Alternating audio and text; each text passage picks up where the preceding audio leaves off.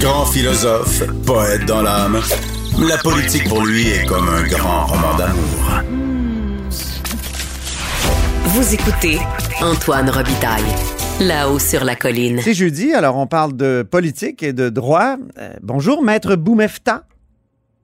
Bonjour, M. Robitaille, ça va bien? C'est Nada Boumefta qui est avocate en droit criminel et en droit de l'enfance et de la jeunesse. Oui, ça va bien, mais euh, il y a ce rapport-là qui est tombé sur les jeunes Inuits qui sont placés dans les centres jeunesse euh, ici euh, au sud, si je puis dire, au sud du Québec, qui voient leurs droits culturels et à l'éducation bafoués. C'est une situation que vous, maître Boumefta, vous connaissez bien.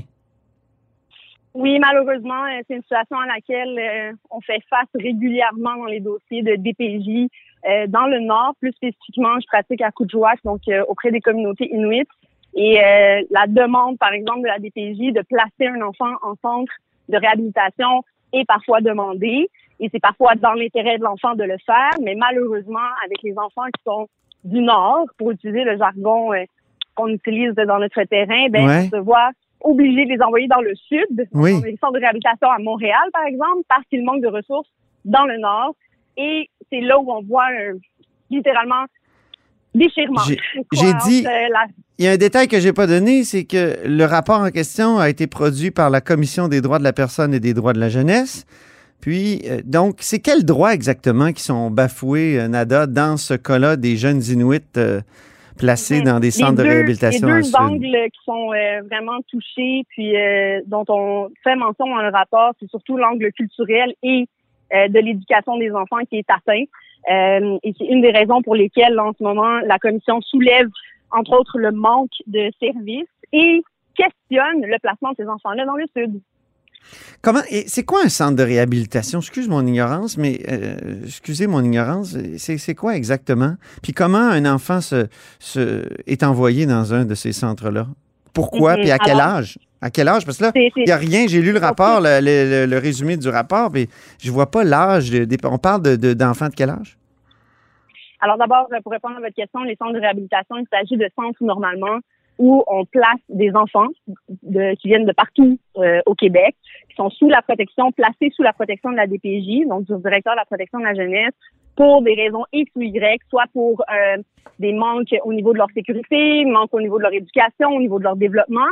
Et ce sont souvent des enfants qui nécessitent certains services plus spécifiques, dont euh, l'accès à certains professionnels, par exemple des psychologues ou des Ouais. intervenants qui vont pouvoir guider ou mieux structurer l'environnement de l'enfant. Et souvent, c'est ce qui, c'est ce qu'offrent et peut offrir les centres de réhabilitation euh, qui existent. Maintenant, une des problématiques les plus euh, soulignées et les plus grandes, c'est le déracinement de ces enfants-là du Nord qu'on amène au Sud dans ça. une culture qui n'est pas la leur, dans des, dans des langues qui ne sont pas les leurs et euh, avec un manque direct et flagrant même à l'accès à l'éducation. Donc, euh, ce sont euh, là des points très, très, je dirais choquants, surtout quand on envoie ces jeunes-là pour pallier à ces points-là.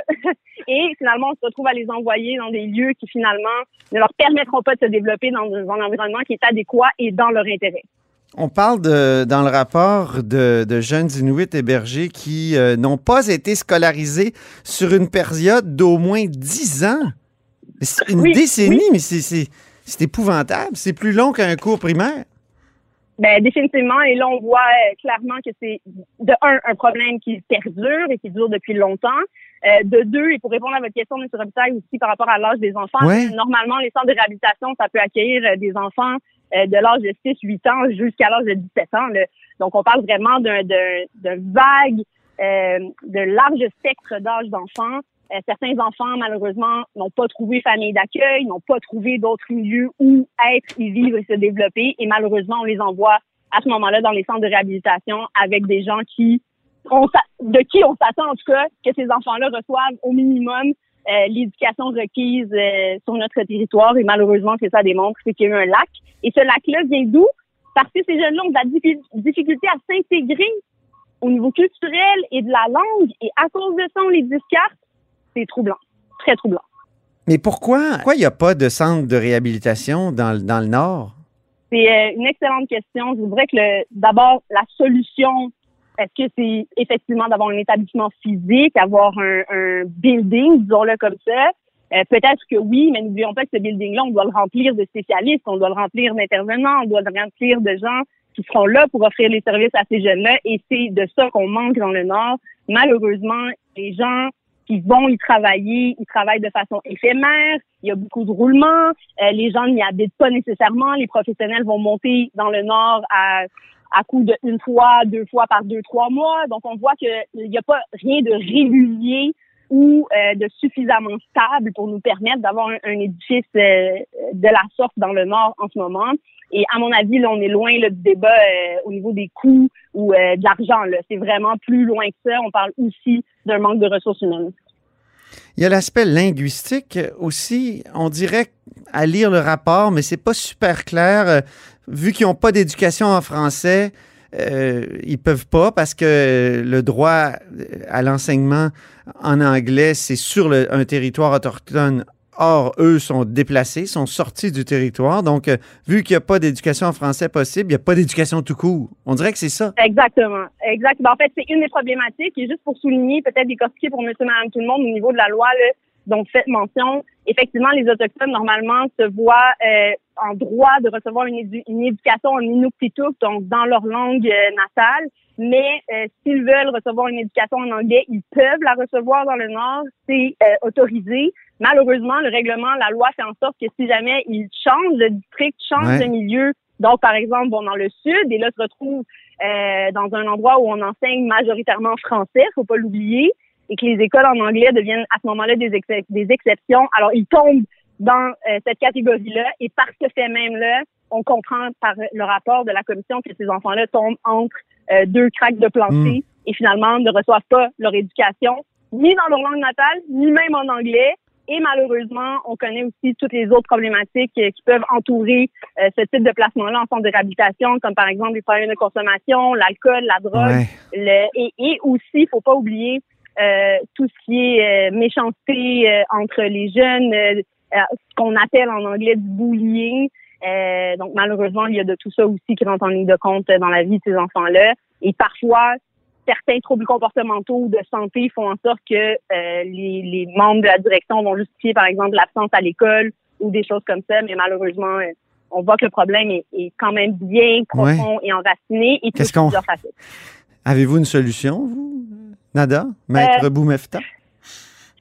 J'aimerais avoir la solution pour être honnête avec vous et je ne cesse à chaque fois que j'ai des semaines dans le, dans, dans le Nord ou en parlant avec les parents ou en parlant avec les intervenants ou même en parlant des formes d'addiction avec les gens, les membres de la Cour, quelle serait la solution miracle?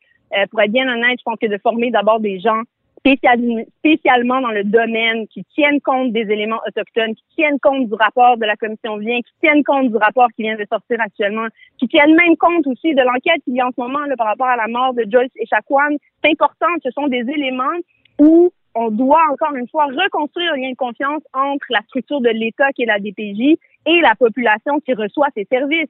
Faut pas oublier que les autochtones en ce moment déjà ne croient pas en ce système-là. On est en train de travailler pour peut-être créer un système en parallèle euh, où ce sera les autochtones entre eux qui détermineront quel est le meilleur intérêt de l'enfant dans les circonstances.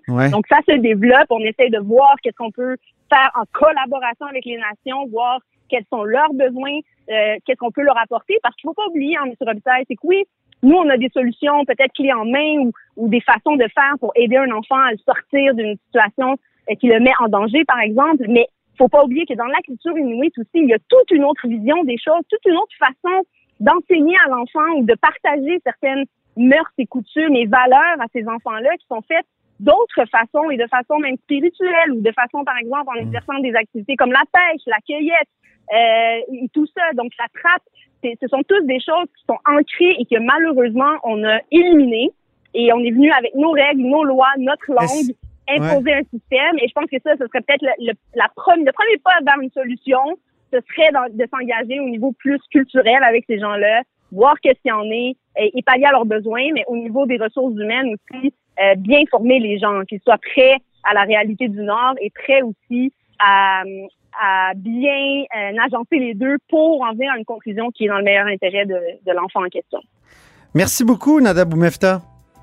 Merci beaucoup, M. Robitaille. C'est un sujet très important dont on doit Oui. discuter, à mon avis, et dont les gens doivent connaître la réalité. C'est sur notre territoire, c'est au Québec, c'est ici, et c'est les mêmes lois qui régissent les enfants, que ce soit du sud au nord, mais la réalité est bien différente de la nôtre et euh, on doit, on se doit, à mon avis, euh, de le crier tout haut et de s'assurer qu'il y ait des changements qui soient faits.